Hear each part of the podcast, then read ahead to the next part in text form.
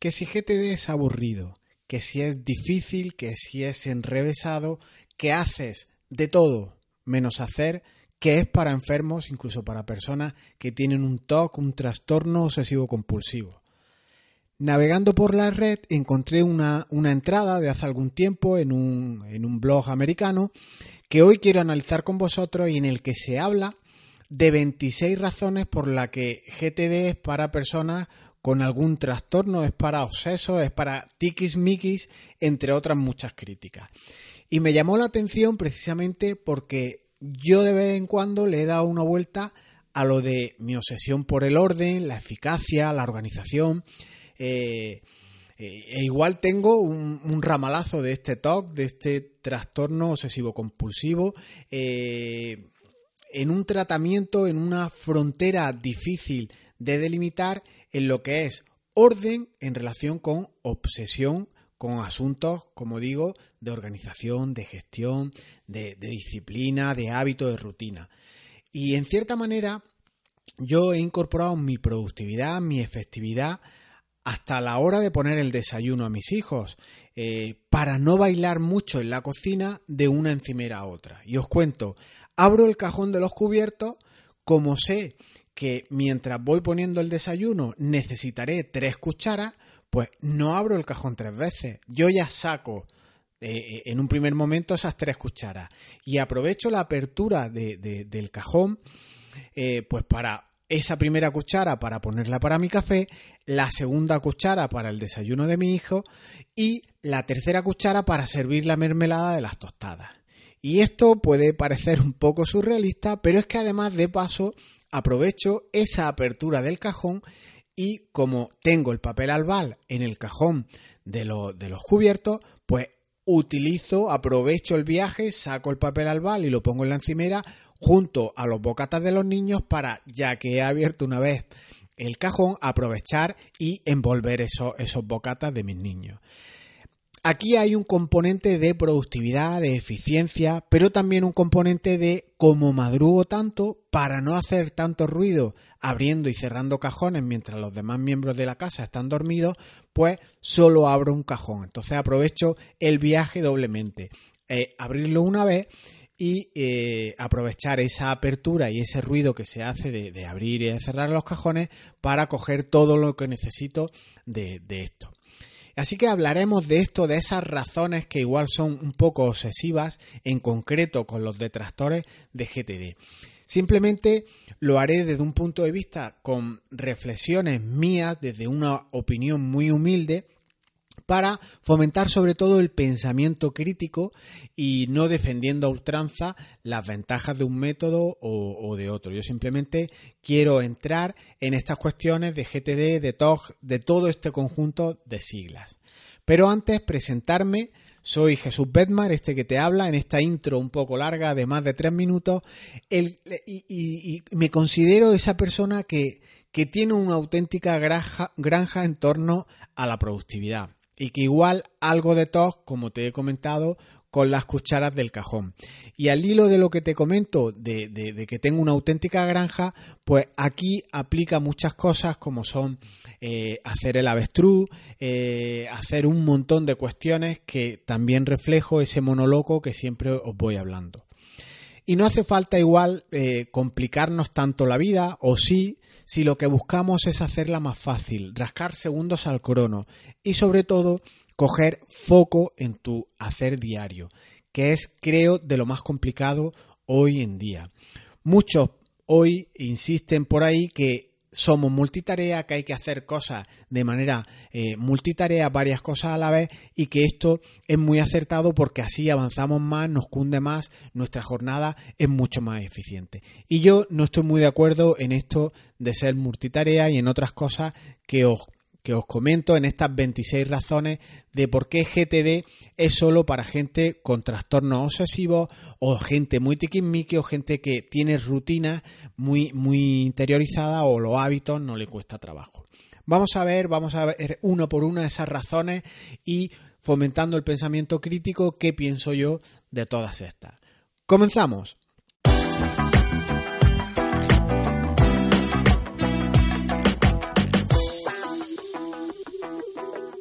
Vamos con las 26 razones que no sé si por la extensión del audio igual hay que partirlo en un par de, episodios para que se haga mucho más llevadero y eh, igual algunas de las 26 razones que vamos a comentar aquí yo las atajo o las refundo en alguna porque no tendría sentido si hablan de lo mismo eh, desarrollar esa idea eh, de manera redundante.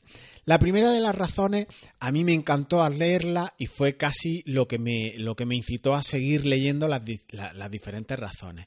Y la primera razón, la primera pega que se pone al sistema de productividad GTD es que tienes que leer el libro. Yo me quedé un poco perplejo porque cualquier competencia que quieres aprender obviamente requiere algo de esfuerzo, aunque sea mínimo. Leer una entrada, leer un post, eh, descargarte un PDF, ver algunos vídeos de YouTube. Así que la primera excusa por la que evitar GTD a mí me pareció de AUPA.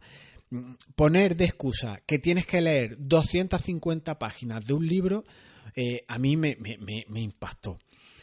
Si no quieres invertir el tiempo que a ti te ocupe leer eh, ese volumen de páginas, esas 250 páginas, pues igual lo que hay detrás y es ser productivo es que no te interesa, no te preocupa e igual tienes e, e, el síndrome ese de yo no quiero ser más productivo pues para que mi jefe gane más dinero.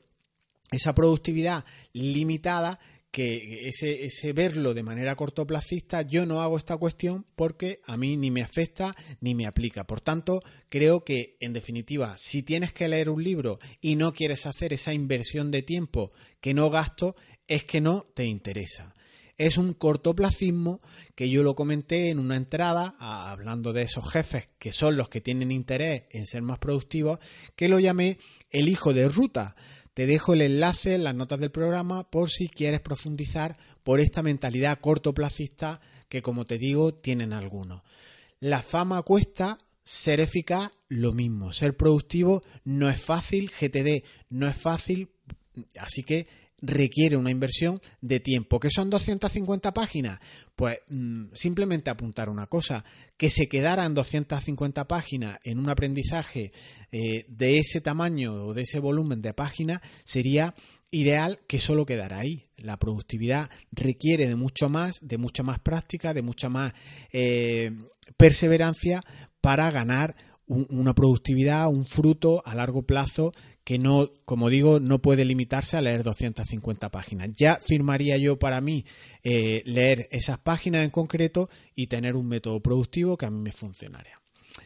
La, segunda de las razones eh, que, que, se trae a colación para decir que, GTD no funciona es que no es práctico y que casi todo el mundo lo que hace es adaptar el método, los hábitos productivos que en él se, se integran, tunearlo de alguna manera porque es imposible seguirlo al pie de la letra.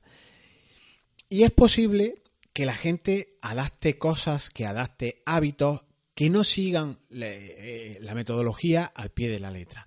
A mí mismo me ha pasado, me ha ocurrido que me he caído de la tabla, que he perseverado, que he vuelto a repasar en qué, qué posibles fallos podía cometer, eh, pero como cualquier aprendizaje. A mí, por contra, de, aprendizaje tradicional, de ser metódico en la manera de ver las cosas, yo me certifiqué como PMI, como gestor de proyectos, eh, eh, en una gestión de proyectos tradicionales, clásicos, y el tener una metodología clásica en la tramitación de proyectos y enfrentarte a GTD te hace que te cambie todo eh, el paradigma que tienes aprendido o interiorizado la, planificación clásica de proyectos te exige por ejemplo, inventariar las acciones, tener un inventario, un cronograma, un gráfico de Gantt en el que vas viendo todo muy ordenadito, todo muy futurible, todo muy eh, deseable de cómo va a ir ocurriendo todo y en GTD esto te lo cargas por completo. No se planifica tanto, se van estableciendo acciones o próximas acciones más concretas que hacen que tu proyecto avance día a día. Por tanto, como método que es, como es el PMI, certificarte por el PMI, ya hubiera querido yo que hubiera, se hubiera limitado a 250 páginas como el libro anterior, las cosas mm, requieren esfuerzo, requieren adaptarte a una realidad y requiere trabajo, práctica, revisión, esfuerzo en definitiva. GTD es un conjunto de hábitos, así que con el solo hecho de quedarte con algunos, de interiorizar algunos de los que en la metodología se proponen, eso que te llevas y eso que ganas. La tercera de las razones que, aducen en contra de GTD es que es como un culto. Se, asocia tradicionalmente a Allen, al creador del método GTD, con un movimiento de la Iglesia, cuyo nombre no recuerdo ahora y ni falta que hace, y por eso es como algo peyorativo, algo pernicioso para ti que una metodología productiva eh, esté asociada a un tema religioso. Pienso que cuando un producto o servicio es realmente bueno, te da exactamente igual qué realidad religiosa hay detrás de todo esto.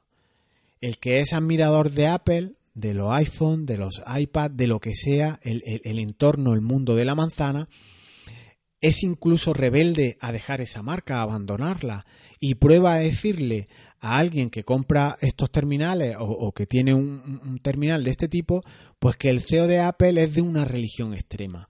Y que verás de momento cómo te hace la peseta y te dirá, mira, yo sigo con mi iPhone, que a mí es lo que me gusta, es simplicidad, es estabilidad, es coherencia, todos los programas funcionan, nunca se cuelgan, por tanto, que, que haya detrás del, del componente GTD, de la metodología, en su parte humana, existan adoctrinamientos, existan dogmas, pues supongo que será para esa persona que se deja adoctrinar o que se deje dogmatizar. A mí, eh, eh, en una vertiente que podría sacar ahora más macarra, más rebelde, a mí me da igual que David Allen esté eh, adscrito o sea el, presidente, el líder de, un movimiento de la iglesia con un culto extremista o dogmático, porque a mí eso no me interesa. Me la trae al pairo las cuestiones religiosas, la vida sexual de, de personas que estén en torno a esto, porque a mí lo que me interesa es el producto que ofrece, el método que a mí me solventará problemas,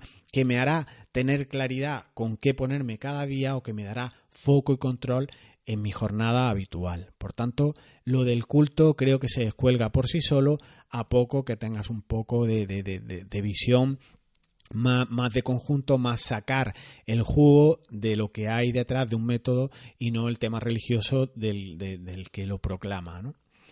La cuarta de las razones es que no hay conflicto entre la escritura y el pensamiento. Esto no hay conflicto entre escritura y pensamiento. La traducción no es muy acertada, la he hecho con Google Translator, pero pienso que a lo que alude es esa escritura es el, descargar, el registrar, el, proceso número uno, el hábito de la captura frente al procesado, a esa capa más de pensar en lo que tenemos entre manos. Pero si es difícil eh, capturar porque cuando capturamos también pensamos, lo que coincidirás conmigo es que aunque ese proceso vaya unido y sea difícil de separar, que, puedo estar hasta de acuerdo que sea difícil separar el simplemente registrar algo con pensar en ello, estarás conforme conmigo, como digo, en que no anotarlo y estar rumiando ideas en tu cabeza es casi peor que lo apuntes y pienses un rato en esa cuestión. Yo eh, lo que digo siempre, en la tonta o en la lista, pero apúntalo, que esa idea que llevas rumiando en tu cabeza, mejor que esté apuntada a que se quede sin apuntar y aunes esa falta de captura con ese pensar. Por tanto, que esté registrado y si tienes que pensar en ello, pues si es en ese momento, piensa y si no, separamos los dos procesos que GTD eh, propone para esta cuestión. Primero registramos y ya pensaremos o procesaremos eh, en ese proyecto o en esa cuestión que has apuntado. Motivo número 5 eh, por el que hay detractores de GTD, pues que hay una ventaja en pensar en lo que tienes que hacer. Sí, la traducción de este motivo igualmente mm, me crea conflictos, no la entiendo muy bien. No sé si es una crítica o qué es realmente. O, se referirá al pensar antes de actuar, que debería ser un principio básico en toda acción, en cualquier pensamiento crítico. Yo voy a hacer una, una acción, obviamente tendré que ver si está destinada a alguna misión, si me va a acercar a algún resultado, si tiene algún sentido. Incluso en aquellas cuestiones que damos por, por aceptadas, en, en aquellas tareas más rutinarias que hagamos normalmente, echarle una pensada de vez en cuando y preguntarte, ¿esto que estoy haciendo lo estoy haciendo bien? ¿Esto que estoy haciendo lo estoy haciendo de una forma efectiva? ¿O es el simplemente lo hago así porque aquí siempre se han hecho las cosas así? ¿Es el ámbito de la cantidad y la calidad de esas tareas importante? ¿Te lo has planteado? ¿Y si en todo esto hay una capa previa, hay una capa superior, con más enjundia, con más contenido, con más relevancia que estás descuidando? ¿Y si son otras las tareas en cantidad y calidad a las que te deberías de dirigir y no a las que estás haciendo hoy o llevas meses o semanas o años haciendo? ¿Y si tú eres bueno para unas cosas que acercarían a tu empresa a unos objetivos de más calado y estás simplemente enterrado en papeles que podrías hacer mmm, tareas de más impacto? ¿Es lo más importante lo que estás haciendo ahora en este momento? ¿No será que en cierta manera estamos haciendo el avestruz con estas tareas? Yo estoy cómodo, yo estoy aquí bien con, con este tema, dejadme en lo que estoy y no me planteo otras cuestiones. De hecho, hay gente que no se quiere plantear ni siquiera si esto que hago es lo correcto o no. Dime, te pueden decir, dime en qué me pongo y no me cuentes historias de estas de pensar, historias de propósito, de foco, de estamos en el punto A y nos dirigimos al punto B. Todo esto de, de coaching, todo esto de, de, PNL, a mí no me interesa. Yo soy un tío de acción como Rambo y que piensen otros. Dime con qué me pongo y, y, y ya está. Entonces estas cuestiones son también para reflexionar. Estas, estos comentarios o estas pegas tienen otras capas que hay que analizar más profundas y no tan obvias como puede ser la, la, crítica que, acabamos de ver. La sexta crítica, pues que no hay límite para lo que puedes escribir. Eh, efectivamente, se refiere al tema de la captura, a esos incompletos que hay en tu mundo, qué cosas ves que deberían de cambiar, que se deberían de hacer, que se deben de completar y dentro de tus distintas áreas de responsabilidad. Así que como no hay límite en eso que puedes escribir, es un problema porque habrá cientos de cosas que debas de registrar en, tu sistema a poco que seas algo inquieto. Piensa además que si tienes esas gafas, esa, esa mmm, virtud de ver oportunidades para promocionar, por ejemplo, tu negocio por donde vas andando, a poco que navegues incluso por la red, todo ves oportunidades, eh, ocurre que incluso paseando por la calle tienes que estar capturando ideas porque todos son cuestiones que podrías implementar en tu vida. Y esto, si eres esa mentalidad inquieta, si hay muchos incompletos en tu vida, lo lleves en GTD o no lo lleves, eso lo vas a es una inquietud que tú tienes dentro y hay muchos incompletos en los que luego ya podrás aplicar filtros. GTD te permite que tú hagas esa captura, pero porque captures muchos incompletos no quiere decir que tú tengas que hacerlo todo. ¿Acaso si tienes esa mente inquieta de ver oportunidades por el hecho de que las anotes, las captures o las registres en algún sitio, vas a dejar de tener esa mente inquieta? Así que eh, es una manera de ahorrar vueltas en la rueda del háster. Si ya has pensado en una cosa mejor captúralo e incluso si luego es recurrente y ves que te vuelve a venir, sabrás que tendrás fuerza, que tienes interés, que tu presentimiento o tu intuición en ese tema es fuerte e igual debes de trabajarlo, igual debes de priorizarlo, pero si lo tienes registrado, como digo, te ahorra ruedas del háster en todo este pensar, en todo este rumiar, en todo este discurrir. El punto séptimo alude a una cosa interesantísima y es la incubación, es ese apartar las cuestiones para otro día y critica que la incubación es lo mismo que la dilación, es decir, incubar es dilatar los asuntos, procrastinar, no hacerlos como queramos llamarlos y esto es un problema. Y aquí vuelvo a traer una cuestión muy relacionada con la crítica anterior. Igual, lo que nos ocurre es que estamos en una empresa o somos autónomos y lo estamos haciendo todos nosotros. Y esto nos causa que tengamos por fuerza que incubar cosas y esto nos provoca frustración. Y esto es muy posible, pero capturar, llevar un registro de proyectos, lo que sí te da es una radiografía a día de hoy de lo que tienes en tu vida. Y normalmente siempre va unido que hay más cosas por hacer que tiempo disponible. Y con esta máxima, si te la aplicas, si la respetas, si la aceptas, ya sabes lo que toca. Y para hacer todo aquello que hay y, frente al poco tiempo disponible que hay, que hay, para hacerlo todo, pues tienes que aplicar más sentido común. El sentido común cuando hay un volumen excesivo de tareas por hacer, ¿qué es? Pues o bien delegas, o bien automatizas, o bien eliminas, o simplemente no haces todo lo que hay que hacer, lo vas procrastinando y ya se irá haciendo. O lo mejor de todo, gana foco y haz solo de todas las tareas que tienes pendientes lo que tenga un impacto relevante en tu vida. ¿Qué es facturar más? Céntrate en eso, en facturar más. ¿Qué es ganar más clientes? Céntrate en eso, en trabajar los clientes. ¿Qué es trabajar menos porque tú ya tienes ingresos suficientes tienes el aplomo eh, eh, ideal como para decir yo tengo ingresos suficientes y no quiero trabajar más, pues céntrate en eso, en trabajar ocho horas. De ahí la importancia que te digo de tener esa radiografía de tu vida en tiempo real, un mapa completo de saber cuántos metros tiene tu finca si vas a poner el riego por goteo. Si vas a poner riego por goteo en una finca que tú tienes, ¿de cuánto dinero estamos hablando? Tendrás que saber cuántos metros cuadrados tienes, cuántas hectáreas. De esto es a lo que me refiero. Esta radiografía sí que te la da una metodología en la que te permita capturar qué incompletos tienes. Y, puedes pensar, sí, claro, ¿y, ¿y, cómo voy a delegar si estoy solo en mi negocio? Pues es que igual no tienes un negocio que funciona solo, que tiene las metodologías o los sistemas o los procesos ideales para tú salirte de la ecuación y lo que tienes es un autoempleo en el que todo tienes que hacerlo tú o incluso todo quieres hacerlo tú.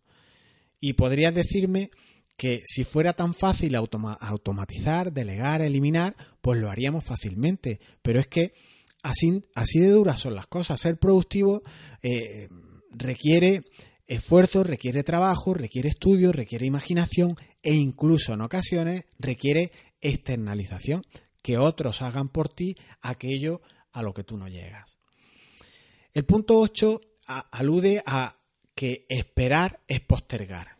Y poner tareas en una lista a la espera, efectivamente, es una forma de no hacer las cosas, es una forma de posponer esas cosas. Y efectivamente, hay que posponer, hay que hacer una cosa primero y otra después. ¿Y esperar es postergar? Sí, pero es que esta razón se descuelga sola. No puedes hacerlo todo a la vez, un proyecto detrás de otro, es el divide y vencerá, es aplicar la lógica, detrás de una jornada va otra, detrás de un proyecto va otro, y esta es la rueda de la vida, es la lucha permanente. Si queremos todo dicho y hecho, igual el que, el, que ha escrito esto de que esperar es postergar, está acostumbrado a que cuando alguien pide algo o, no tiene jefe o él tiene una capacidad de sacar los aluviones de encargos que le caigan de manera Mm, prácticamente al 100% y casi isofacto.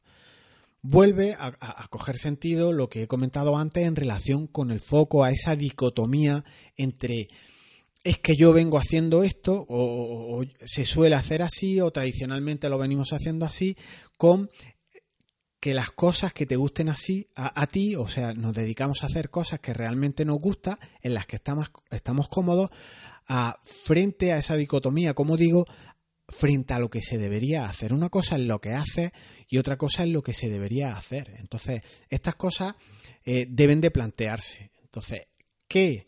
Esperar es postergar es una evidencia y creo que no es una razón de por sí para que se descuelgue sola. Claro que, hay que postergar, es que si no, reventaríamos. No porque tú eches 16, 18 horas de trabajo al día, se te van a acabar los proyectos, se te van a acabar las tareas.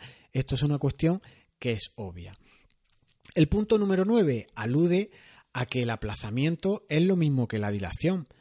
Eh, son todos términos mm, paralelos, ¿no? El esperar, el aplazar. Eh, yo creo que se habla de lo mismo, aunque en este sentido eh, habla porque las tareas no se tienen que hacer por, uno mismo, no tiene que hacer todo uno mismo. El aplazamiento es pues eso, demorarlo, no somos multitarea y por la máxima de que hay más trabajo disponible que tiempo para realizarlo, habrá que hacer una cosa tras otra. Aplazar lo que es, pues posponerlo en el tiempo, pues obviamente habrá que posponerlo en el tiempo. No queda otra, no hay más.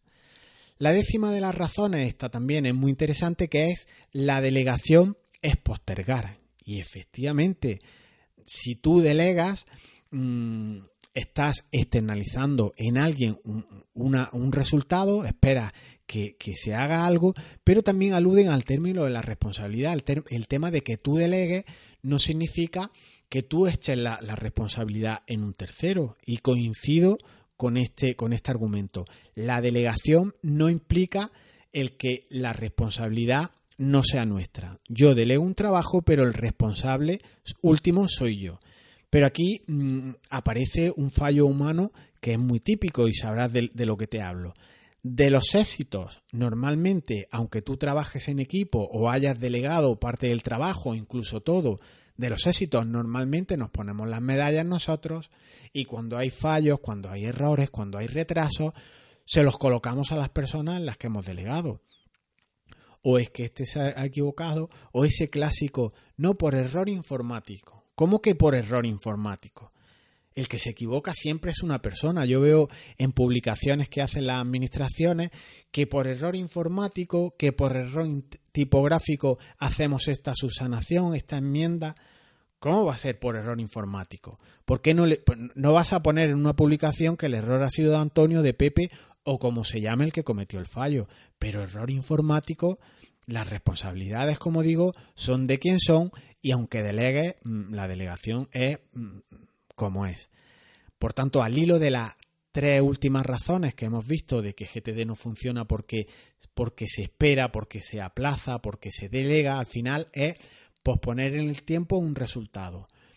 Y es que las cosas son como son. Que pruebe alguien a encargar para hoy una página web a, algún profesional que haga página web y que le diga que su jefe quiere la, página para hoy, hecha y publicada hoy a las 5 de la tarde. Es que el, posponer las cosas en el tiempo, el delegar, el que haya unos tiempos para cada cosa, mm, es inherente al producir humano. Si estuviéramos solos en el mundo, pues claro que no habría postergación, estás tú solo, trasladas el resultado de algo eh, a, otra persona y, y en breves momentos lo tienes. Pero es que, como digo, hay más tareas a realizar que tiempo disponible. El punto número 11 también es interesante porque plantean qué sucede, qué, qué ocurre si la persona a la que tú estás delegando no está usando GTD. Y esta razón me gustó, eh, me gustó especialmente leerla, ¿no? Es como el de las 250 páginas, me impactó. O sea, critican aquí algo que aplica a quien no use GTD o no. ¿Qué tiene que ver el cuno con el pulso? Si yo soy un caos, pongamos por caso, y encargo o delego algo a un compañero, ¿qué tiene que ver que él use GTD para, para ser productivo o no? ¿Qué tiene que ver cómo se organice él? ¿Qué tiene que ver su condición sexual eh, en relación con, el proyecto. Sea con GTD, con ZTD, comiéndose la rana, con el sistema que él que trabaje, yo lo que quiero es un resultado, que me apoye, que mi punto de dolor, mi debilidad que tengo en un proyecto, eh, la cubra y, me entregue en plazo aquello que yo le he encargado. ¿Qué tiene que ver cómo él se organiza? ¿Qué tiene que ver si él usa GTD o no? Lo que pasa es que nosotros mismos nos hacemos unos líos de AUPA. Claro, si yo me organizo con GTD, lo ideal es que pueda compartir mis tareas con esta persona, compartirle la tarea. Vamos a ver. GTD es un sistema de organización personal de la persona, para ti, solo para ti. Y no es para gestionar equipos, no es para compartir proyectos, no es para hacer más productivo a los demás. Trata de hábitos de productividad, correcto, de muchos hábitos. Eh, eh, partimos de la base de que implantar todo esto cuesta. Y es así, es una realidad. Pero, ¿qué tiene que ver cómo se organiza un tercero? ¿Qué tiene que ver el que si tú vas a estudiar 250 páginas, eh, todas estas son cuestiones que te incumben a ti? Hay cosas que te afectan a ti y no tienes que ver cómo afectan a los demás. Que alguien es productivo o no, no es cuestión tuya. Así que que cada perro se lama, no recuerdo cómo era el dicho, pero es así. El punto número 12 también es interesante porque dice que a veces la postergación funciona. Y alude este tema a que las cosas importantes generalmente dan paso a las urgentes y esas urgentes se abren paso eh, de, la manera que sea, ¿no? Y entonces tienes que posponer lo importante y hacerlo urgente. Y que para esta cuestión no necesitas GTD. Y estoy de acuerdo, lo urgente se salta cualquier metodología cuando son urgencias reales. Pero lo único que yo quiero trasladar con todo esto es que GTD recoge tu realidad. El que aparezca en urgencia, claro que está al margen de la metodología, aparecerán siempre, son consustanciales a la vida. Incluso hay urgencias inventadas, como las de tus superiores. Yo recuerdo a una compañera que tenía una muletilla de decir a todo, es que esto es urgente, urgentísimo. Lo ha pedido dirección, lo ha pedido el, jefe y lo quiere para allá. Y una mentira se pilla rapidísimo. A poco que hables con tu jefe o que le, o que, o, que le digas que ya me he puesto con lo que, con lo que has ordenado y le vea un poco cara de repoker, sabe que ese mando intermedio que te ha mandado algo, lo que te está haciendo es poniendo una fecha trampa para obtener el resultado que ella quiere. Ella quiere dejar listo en ese día algo que tiene entre sus prioridades. Así que las urgencias de los demás no son las tuyas y esto debe de aplicar en las organizaciones. Que las urgencias sean reales y no inventadas es un principio básico, porque ya sabes lo que ocurre. Si tú inventas urgencias, y estas no lo son, pues no te fías de esa persona. Y en productividad ocurre igual. Si tú inventas fechas, si inventas proyectos como urgentes por criterios que no lo son, como puede ser el del plazo, tu sistema se vuelve poco confiable. ¿Y qué acabas con un sistema que es poco confiable? Abandonándolo. De hecho, si en tu negocio hay muchas urgencias, igual hay una capa de gestión previa que tienes que cuidar más, procesos de negocio, eh, fechas que, das, eh, promesas de entrega, qué sé yo. Hay cuestiones que igual debes mejorar, debes hacerlas más flexibles, debes de aligerar estructuras para evitar que las urgencias sean la dinámica habitual en tu empresa. Cuantas menos urgencias haya que las habrá, mejor. Insisto, GTD no hace milagro, pero sí te da una radiografía buenísima de tu vida, incluso para ser flexible cuando te llenen urgencia, adaptarte a esta e incluso para determinar cuáles son tus urgencias y cuáles son las urgencias inventadas o no de otros. Y para terminar con, la mitad, con el meridiano de estas 26 razones, terminamos con la, con la número 13 que habla de confiar en tu instinto y en tu experiencia y no en la que David Allen te proponga, ¿no? En ese instinto que David Allen te, intenta de alguna manera inocular, sino que hagas caso a lo que tú crees, a, a lo que tu experiencia te ha ido demostrando. Y aquí hay algo que es una verdad aplastante que no admite discusión. Como en un colectivo tú demuestres una habilidad, pues te machacarán para que hagas eso. Siempre habrá más trabajo por hacer. Aquí hay algo también que aplica y es cuando tú a alguien eh, que ves que está muy ocupado, incluso dándole cosas, te da ese resultado, pues obvia la carga de trabajo que, esté, que tenga porque sabes que te lo va a hacer, que te va a dar ese resultado, te va a dar una solución. Por tanto, acabamos buscando a esa persona que tiene una expertise que te da siempre resultados. Y entonces demuestras que en determinadas cosas eres productivo y gracias a tu habilidad, pues la gente confía en ti, confía en tu instinto y por eso siempre tienen más trabajo. Y todo esto está muy bien, pero no te quita o no quita que lleves un pendiente para determinar qué es lo que tienes que hacer y qué son urgencias y qué no.